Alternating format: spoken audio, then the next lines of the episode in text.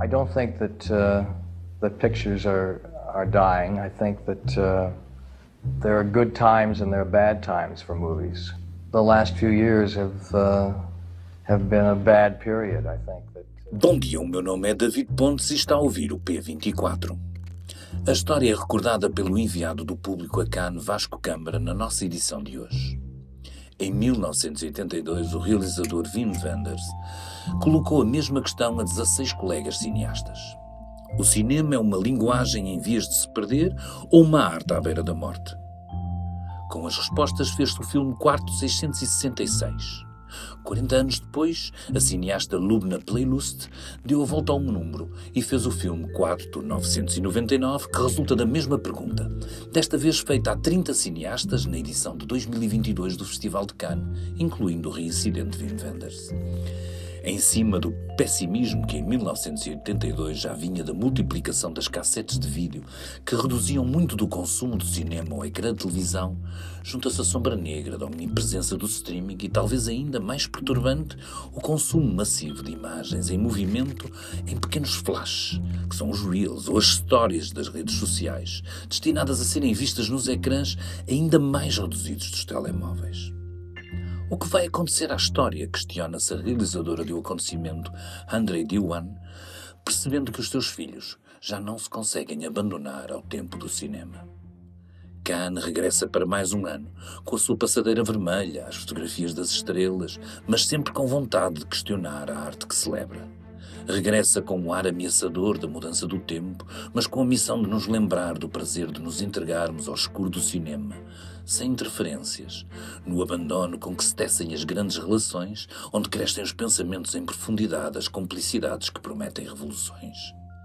Regressa com esperança que tudo isto não tenha ficado perdido no século XX e que ainda estejamos para mais um milénio de cinema.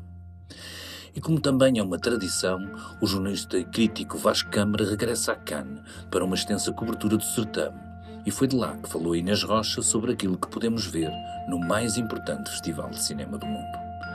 Tenham um bom dia e bons filmes. Vasco, boa tarde. Boa tarde. Falas connosco desde Cannes, um dos festivais de cinema mais prestigiados do mundo. Eh, este ano temos nomes de peso, já vamos falar deles, mas também há filmes portugueses e um em grande destaque. Sim, há quatro filmes portugueses em secções paralelas à competição, ou seja, não são filmes que concorrem para a Palma de Ouro, mas são filmes que estão em secções paralelas que elas próprias têm uma competição. Ou seja, no final do festival uh, vão ser atribuídos prémios a essas, essas secções. Uh, são quatro filmes, como disse, dois deles são realizados por uh, duas duplas.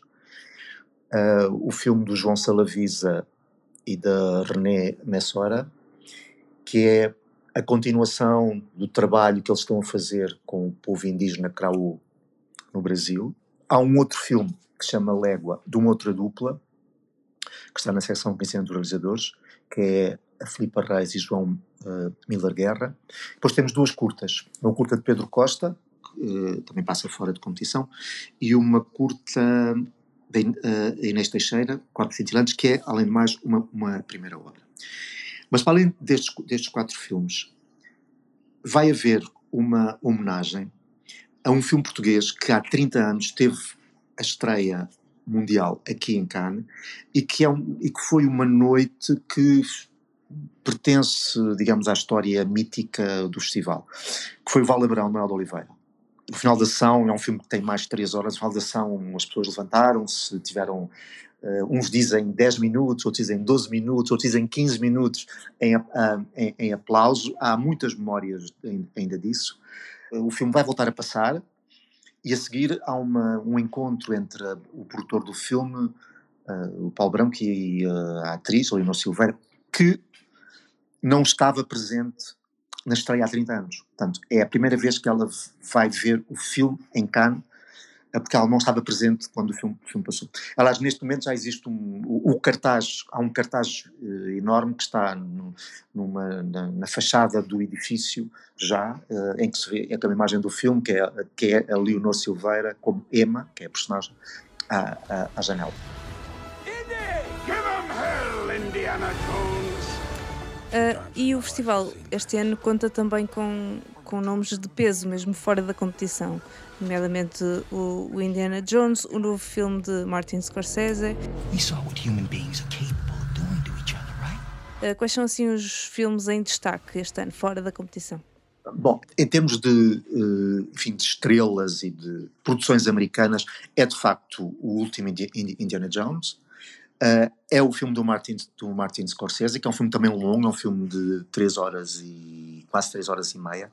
É um filme que inicialmente foi apresentado fora de competição, depois foi levantada a hipótese de poder ser um filme em competição, porque é um, é um filme produzido por uma, por uma plataforma. E existe uma regra em Cannes uh, que é os filmes só podem estar a concurso uh, se tiverem uh, data de estreia marcada. Ora, se fosse um filme Netflix, isso não iria acontecer. Os filmes Netflix não têm estreia, raramente têm estreia em sala marcada. Ora, este filme é uma produção da Apple e a Apple, depois já do anúncio que o filme estaria no festival, anunciou que estaria disposta a permitir a estreia do filme em sala antes da exibição em plataforma. E foi devolvida à, à, à produtora, então, a possibilidade de o filme voltar uh, estar em concurso. Mas eles disseram que não, que preferiam estar fora de competição. De qualquer maneira, é a primeira vez que o Scorsese está uh, na seleção oficial do festival uh, depois do Nova York Fora de Horas. Portanto, já foi há algumas décadas que ele esteve. E é também um cineasta que teve aqui, digamos, uh, em 1976, a sua, o seu primeiro momento de consagração mundial, que foi quando o Taxi Driver teve a Palma de Ouro do, de Cannes. Mas ele já é grande demais para, para estar em competição agora? Não sei quais foram as razões que levaram o Scorsese a dizer que não queria estar em competição. Eu penso que da parte do festival havia essa tentativa de, ao metê-lo em competição, fazer uma espécie de fecho do círculo. Uma vez que ele teve aqui a Palma de Ouro em 76, Uh, e que este filme, enfim, uh, cada, cada, filme que ele fizer agora vai-se dizer que é um filme testamentário, digamos assim, haverá a hipótese de abrir essa possibilidade de o filme, por exemplo, ser premiado e ser assim uma espécie de fecho uh, do círculo. Mas ele não, ele não, ele não quer, não quis vir em competição, quis fora de competição. De qualquer maneira, virão com ele Leonardo DiCaprio, Robert De Niro, enfim, Leonardo DiCaprio é, um, é o novo duplo, digamos, do Scorsese, é o, é o ator que está presente nos últimos filmes dele o De Niro, enfim, é, foi a figura que até uma, certa altura era, era a figura uh, constante. Et voici Jeanne Vaubernier, dite l'ange. Há um outro ator americano, que é o Johnny Depp, uh, que vai estar presente no filme de abertura, uh, mas que é um filme francês. É um filme de uma realizadora que é May Wen, um, que é um filme sobre uma figura histórica que é a Madame du Barry, que foi amante do rei Luís XV. Jean du Barry veut que je vous présente au roi. E depois daquilo que, que, aconteceu recentemente com o Johnny Depp, o processo judicial que o opôs à, à ex-companheira, Amber, Amber Heard, e independentemente uh, do, do, enfim, do, do, do, que foi a sentença, há uma ficou uma, uma desconfiança, uma, um, um, olhar sobre o ator que os, o, ou, enfim, uma parte ou, ou, uma certa imprensa americana considera que devia ter levado Cannes a não permitir que o filme estivesse a abrir o festival. O Thierry Frémaux, que é o, o diretor artístico, disse que que ele não sabe nada sobre o processo, que não seguiu o processo, que não, isso não lhe interessa, que o que lhe interessa é um, ser um filme da realizadora May Wen, e ser um filme com um grande ator, e foi isso que ele selecionou, foi um filme com um grande ator. Uh, passando então à competição, o presidente do júri deste ano é um sueco, já venceu duas vezes a Palma de Ouro. Um, quem é que é este realizador? O que é que podemos esperar de, do júri este ano? Olha, o, o presidente do júri é o Ruben Ostlund, que de facto é um, um realizador que pertence a um grupo muito pequeno de realizadores que já tiveram duas vezes a Palma de Ouro que o prémio que lhe foi entregue o ano passado, portanto a segunda Palma Ouro, me parece-me bastante excessivo e bastante uh, vinha muito pouco a propósito, digamos assim, em relação ao filme. Mas pronto, o facto é, é, é que ele tem, uh, que, ele, ele tem. O, o Thierry Frémaux hoje disse que inicialmente eles, ele tinha querido uma mulher como presidente do júri, mas que não foi possível. Portanto, suponho que o que ele quis dizer com isto foi que a pessoa que eles tinham pensado não, não estava disponível. Mas ele disse que, da parte dos homens, o Ruben Östlund, que é este cineasta sueco, era o primeiro da lista. E ele aceitou. Uh, e ele disse que lhe, que lhe interessava, então, uh, uh, colocar no mapa do festival um cineasta do norte da Europa, onde está a haver uma, um movimento, segundo ele, interessante, interessante em termos cinematográficos, uma série de realizadores que estão, a aparecer, que estão a aparecer, já com segundos e terceiros filmes e que estão a dar cartas nos festivais, e que interessou ter alguém que simbolizasse esse, esse movimento. The uh, television is replacing it, yes. Uh, I myself prefer watching most television to most movies.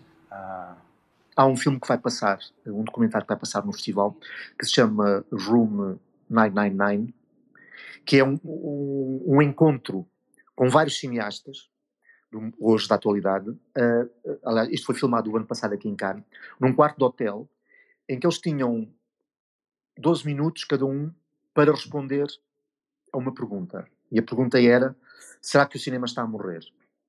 Ou será que o cinema tal como o conhecíamos está a morrer? O filme chama-se Room 999. Porquê? Porque em 1984 o, Wim Wenders juntou uma série de cineastas, também num quarto de hotel, uh, chamou ao filme uh, Room 666, uh, e a pergunta era qual é o futuro do cinema. Portanto, isto nos anos 80. Portanto, este filme, de alguma maneira, pretende responder ou continuar a essa questão, e a pergunta já não é qual é o futuro do cinema, a pergunta é se o cinema está a morrer. E uma das pessoas que fala nesse filme é o presidente do júri deste ano, o Ruben Östlund, que tem uma visão bastante pessimista uh, em relação às condições como hoje acedemos aos filmes. Ele contou a história dele próprio quando foi a um, a um resort e, onde havia restaurantes mexicanos, franceses, italianos, e ele experimentou-os todos. E a comida soube-lhe sempre, soube-lhe ao mesmo. Passou uma semana e ele habituou-se e ele achou que a comida era fantástica. Bom, o que ele diz é o que está a passar connosco hoje em relação ao streaming. Já estamos habituados às más condições a consumir Exatamente. cinema. Estamos habituados, uh, o que ele diz é, há um algoritmo que nos conduz. E nós achamos que é fantástico, porque já nos habituamos.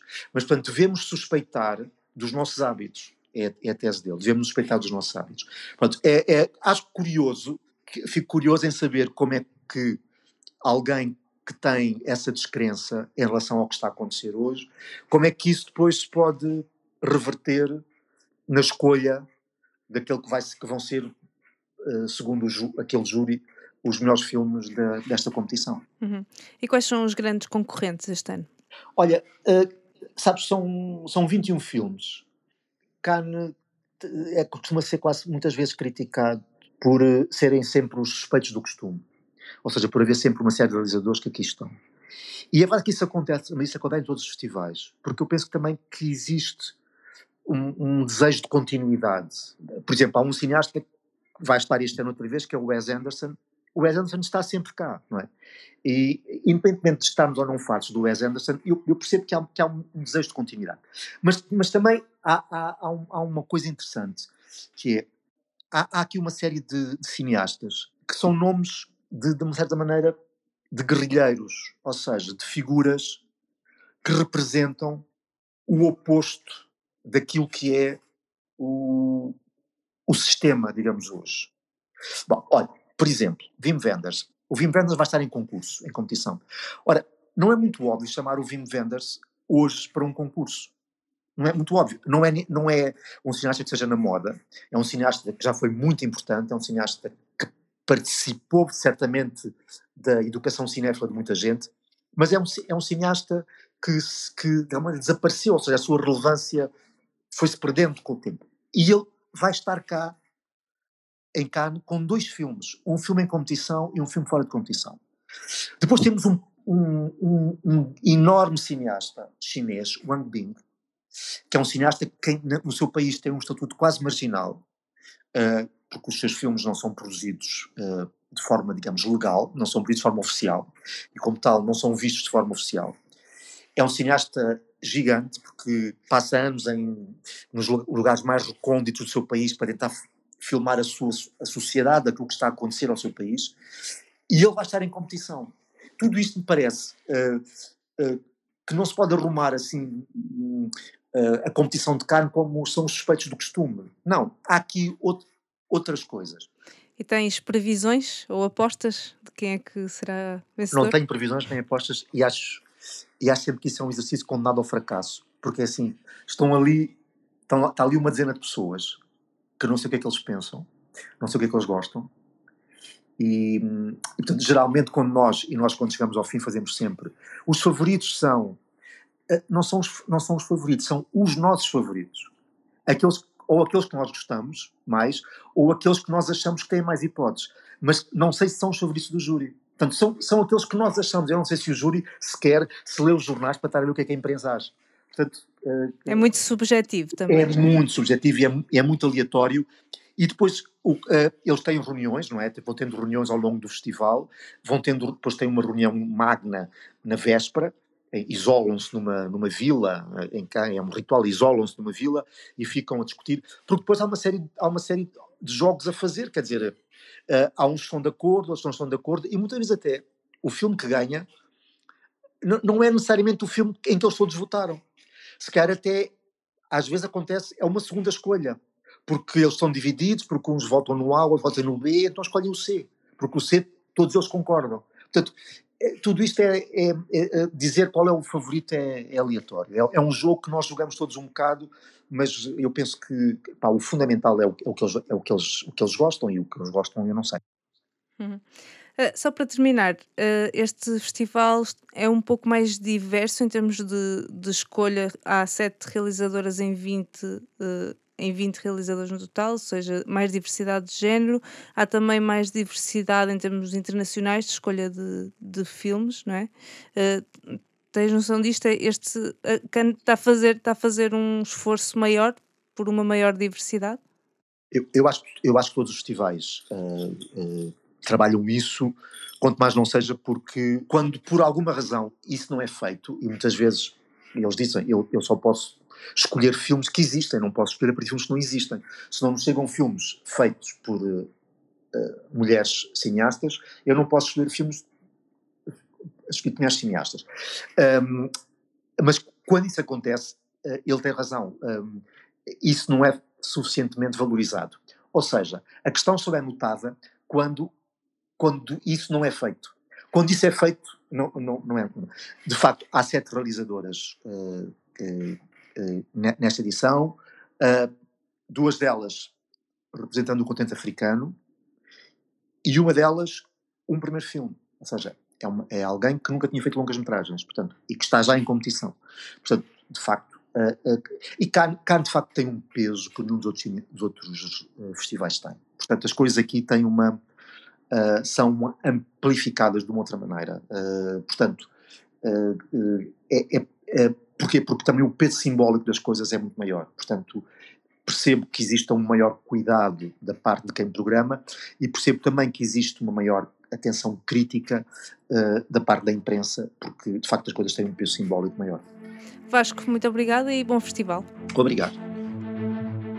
E também esta terça-feira começam nas escolas as provas da frição, feitas exclusivamente em formato digital. Se passar pelo site do público, poderá esclarecer todas as dúvidas sobre este novo formato de prova para os alunos portugueses. Também no site do público pode ler uma investigação do consórcio internacional Investigate Europe sobre o labirinto de plástico em Portugal, diz a investigação, as metas para a reciclagem em 2030 dificilmente serão atingidas. Este episódio teve a participação de David Pontes e Vasco Câmara. Eu sou Inês Rocha. Tenham um bom dia e até amanhã.